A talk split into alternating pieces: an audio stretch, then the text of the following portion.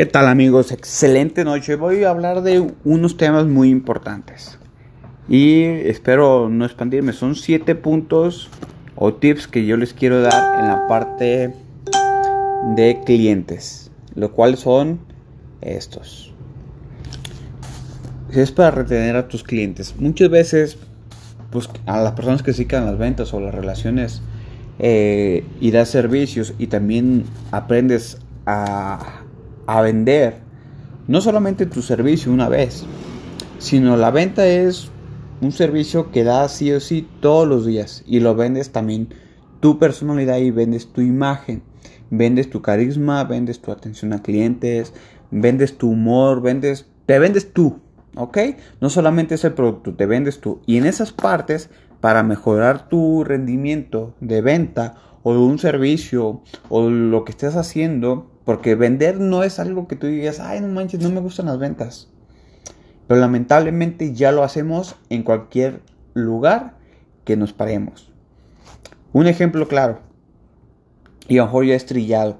Cuando tú vas y pides trabajo, las personas que te van a contratar te van a ver cómo vienes vestido, cómo hablas, cómo actúas, cómo, cómo viene tu, currículum o tu solicitud de trabajo, qué experiencia tienes. Y eso pasa en las ventas. Con un cliente, o tú le quieres vender algo a tu cliente, tu cliente primero lo va a ver es observar el producto, ver cómo se ve, cómo está vestido, o cómo está tu producto, si está en perfecto estado, si está limpio, si está, si tiene garantía, cómo funciona. Y eso es ahí donde entras tú, cómo funcionas tú. Si te vas y, te empleas en una empresa, al momento que te estés empleando, te estás vendiendo tú. La empresa te está viendo todas sus cualidades, todos los beneficios, todos los pros, todos los contras. Así igual el producto. El cliente busca, obviamente, lo mejor para él mismo. Y algo que yo he aprendido en, el transcurso de, de las ventas y las relaciones y servicio, atención a clientes o servicio que yo doy de mis trabajos es que es un ganar-ganar. La venta es un ganar-ganar. Si tú ganas, él gana.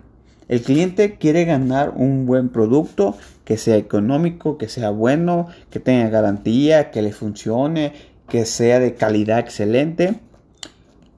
Y él quiere ganar eso. Aparte, tú vas a ganar el dinero que hagas por la venta y vas a tener un cliente cautivo. Aquí viene esta parte donde les digo que los clientes cautivos son muy importantes. Cautivos, así es. Lo primero que debes de entender es escucharlo al cliente. Muchas veces, cuando un cliente, a mí me ha pasado esto, yo les comparto, llega con un reproche es que tu servicio no funciona, es que tu servicio de telefonía, es que tu servicio de televisión, es que tu servicio de tabla roca, es que tú me dijiste que iba a hacer un trabajo, ta, ta, ta, y no me cumpliste, y quedaba mal instalado, y, o que no me instalaron a tiempo, etc. Lo primero que debes tú hacer como vendedor es tomar calma. ¿Para qué motivo? Para poder escucharlo y darle solución al problema que tiene. Porque si tú le respondes a la brevedad de lo que te está diciendo él, un suponer, si te está diciendo es que tu servicio no funciona de internet y tú le dices, pues qué raro porque a mí sí me funciona, yo no sé qué usted qué está haciendo. ¿Qué es que pasa con el cliente? Dices, tu cliente dice, este güey yo no le importo nada, mi servicio no le importa. Lo que yo estoy queriendo decir es que no me está funcionando, no sé por qué. Obviamente lo único que está haciendo el cliente es desahogarse de su situación que tiene. Y la única persona que tiene y que le dio el servicio fuiste tú.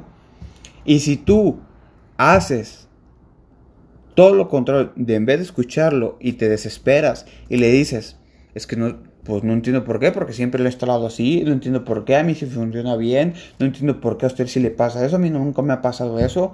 Cuando tú le dices eso, Tú al cliente le estás diciendo en pocas palabras, vete a la chingada, no me interesa, ya te hice la venta, goodbye, adiós, muchas gracias. Eso le estás diciendo al cliente.